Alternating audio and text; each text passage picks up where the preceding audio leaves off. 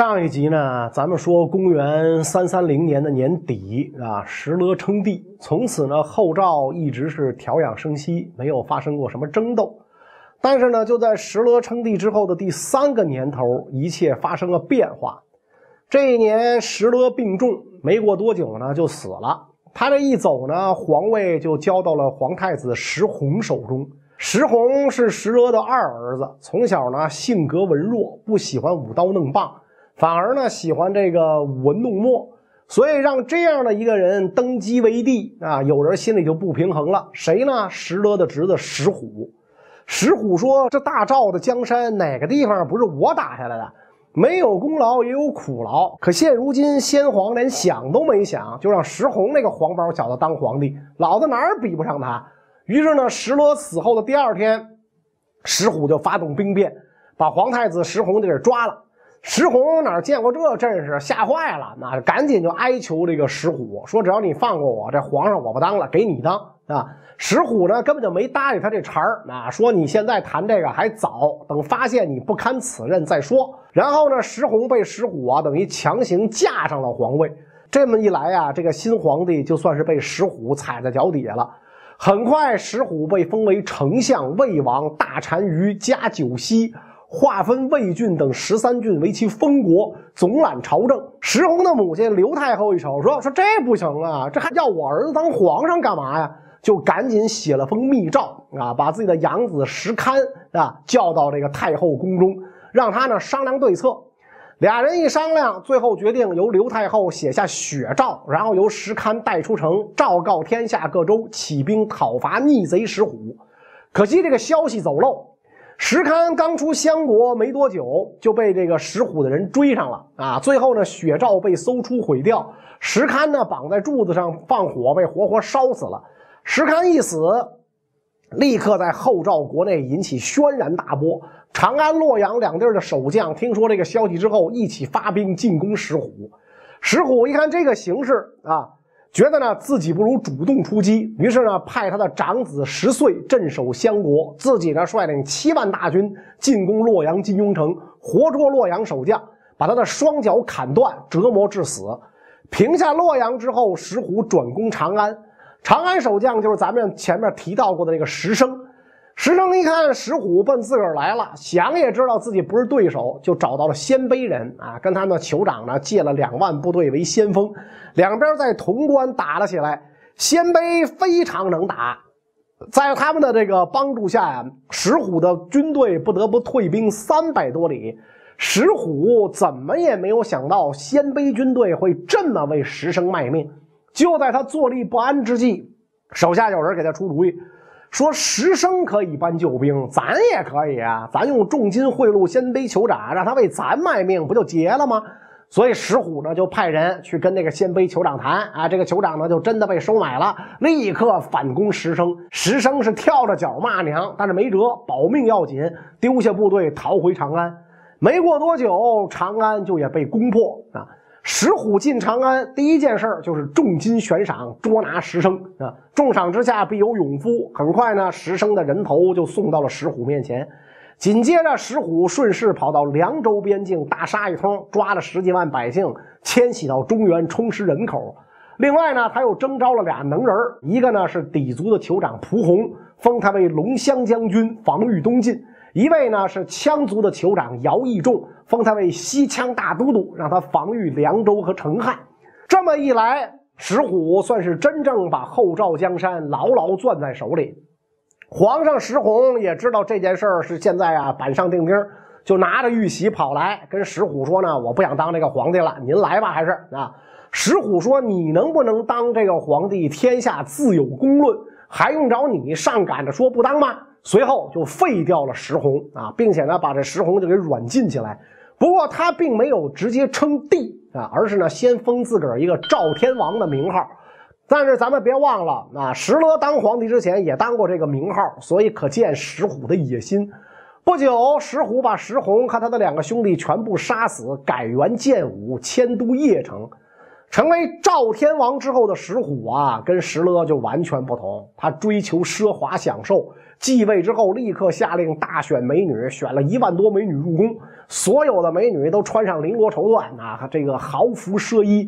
这么多美女，宫里容纳不下怎么办呢？干了一件几乎所有昏君都会干的事儿：大兴土木，在洛阳邺城给他建豪华行宫。这么一来，就苦了天下苍生。况且这些年遭遇大旱，本来很好的一个后赵国，弄得是饿殍遍野，米贵如金，老百姓是苦不堪言。后赵的国力呢，开始慢慢衰弱。但是这个赵天王啊。却对这个一切视而不见，还想动兵统一全国。你要是统一全国，最大的对手是南边的东晋。但是呢，你要想这灭东晋，先得让北边安定下来。所以他的目标呢，就对准了辽东半岛。那么当时辽东半岛是怎么个情况呢？从西晋初期开始，辽东半岛就是鲜卑族的地盘。这个民族经过漫长的演变。融合形成了四大部落，那就是宇文氏、慕容氏、段氏和拓跋氏。其中呢，慕容氏部落里啊，出了一个叫做慕容伟的酋长，花了四十九年时间苦心经营，终于呢，把慕容部发展成为辽东最强大的势力。慕容伟的儿子有俩比较出色，一个是长子慕容翰，另外一个呢是嫡子慕容晃。慕容伟一死，嫡子慕容晃顺利成为了接班人。慕容翰听到这个消息呢，非常害怕。说这个慕容晃啊，向来跟我不对付，如今他得势必对我不利，我不能坐以待毙。于是呢，干脆扔下辽东人马，带家人投奔了辽西的段氏。这个时候，段氏的头呢叫段辽啊。这么想的呀，还不止慕容翰一个人，慕容晃的两个弟弟慕容仁、慕容昭也坐不住了。虽说俩人跟慕容晃同父同母的亲兄弟，但是呢，关系处得不好。所以俩人害怕这个慕容晃会对他们不利，决定先下手为强，起兵呢杀到慕容晃的老窝吉城啊，就是今天的这个辽宁省的义县。双方打了二十多天不分胜负。慕容仁、慕容昭一瞅，再这么拖下去不是个事儿啊啊！想这慕容翰不是曾经投奔了段辽吗？那我们找他也帮忙去吧。于是送上重礼，请这个段辽出兵。段辽巴不得你们这些慕容们互殴，于是呢，派弟弟段兰和慕容翰率兵两万前去相助。但是呢，他们没有直接来集城，而是选择呢另攻别地，围魏救赵。这么一来，慕容晃只好分兵去增援。于是呢，在段辽的帮助之下，慕容仁在辽东也占有一席之地啊。事已至此，啊，这个。慕容晃的敌人已经不仅仅是段辽和北面宇文部义斗归的这个势力了啊，还多了一个慕容仁。这种形势让慕容晃非常头疼。咸康二年，也就公元三百三十六年的正月啊，当时正值冬天，辽东湾海面结起了非常厚的一层冰。慕容晃决定趁此良机，从海上抄慕容人后路偷袭，先把慕容人呢解决掉。所有人都说这么走非常危险，万一冰面不结实掉下去怎么办？啊！但是慕容晃说，当年汉光武帝就因为冒险从水上渡河进兵而成就大业，现如今老天爷给了我这样的机会，我一定要珍惜。随后呢，兵分两路，一路从陆路进攻，虚张声势，号称主力，实则老弱病残。自己呢，率精锐五万，偃旗息鼓，踏兵渡海。慕容人听说慕容晃发兵，误信慕容晃的主力是从陆路进攻。就把主力呢摆在了陆路迎击，这么一来的结果，慕容人全军溃散。然后呢，慕容人、慕容昭被抓，慕容晃把这两个亲兄弟赐死，平了内乱之后，自称燕王。俗话说，人往高处走，成为燕王的慕容晃打算趁此良机，更进一步灭了段辽。石虎呢，瞅准了这个机会，就打算跟慕容晃合作。双方一接触，达成共识，于是慕容晃南攻，石虎北伐，合力夹击段辽。段辽得到消息之后，赶紧派弟弟段兰领主力军北上迎战慕容晃。半路呢，被慕容晃伏兵突击大败，死伤被俘者大半。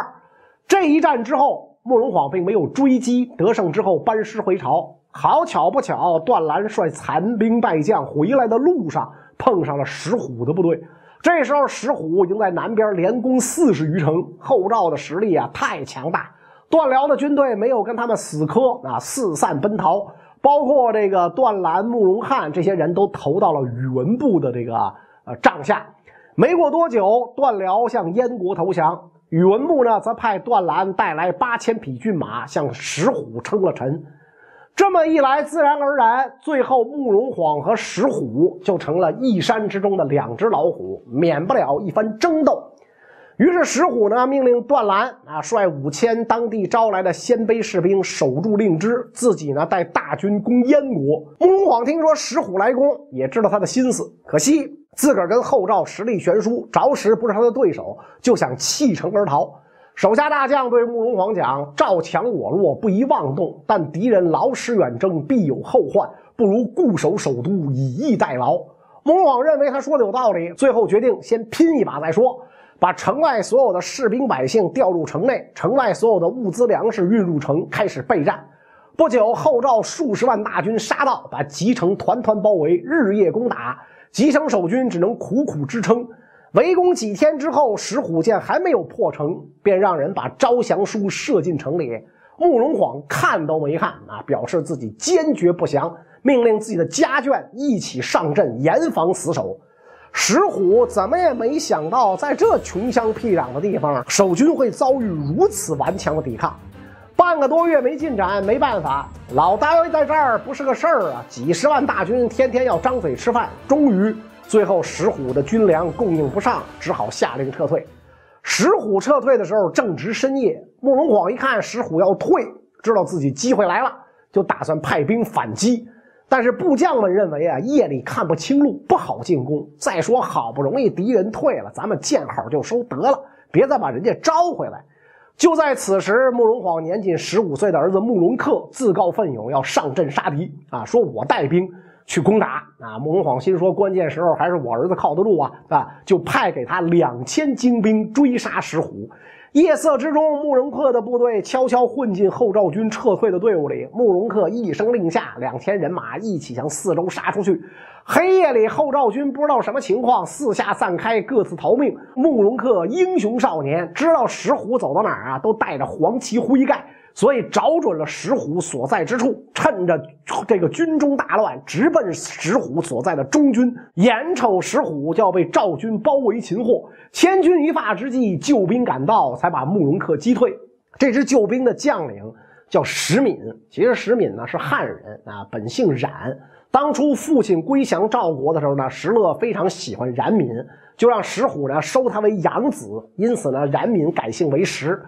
石民把干爹石虎安全救出，但是赵军因此元气大伤，灰溜溜的回了国。经此大败，石虎呢再也不敢轻视新生的燕国了。啊，看来以前啊确实是轻敌了，就消停了一段时间，休养生息。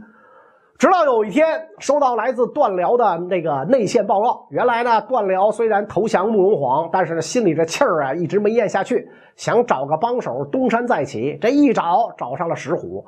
石虎经过一段时间的修正，也觉得呢是时候试一试了，就想跟段辽呢来个里应外合，所以就派遣部将麻丘率三万人马攻打燕国。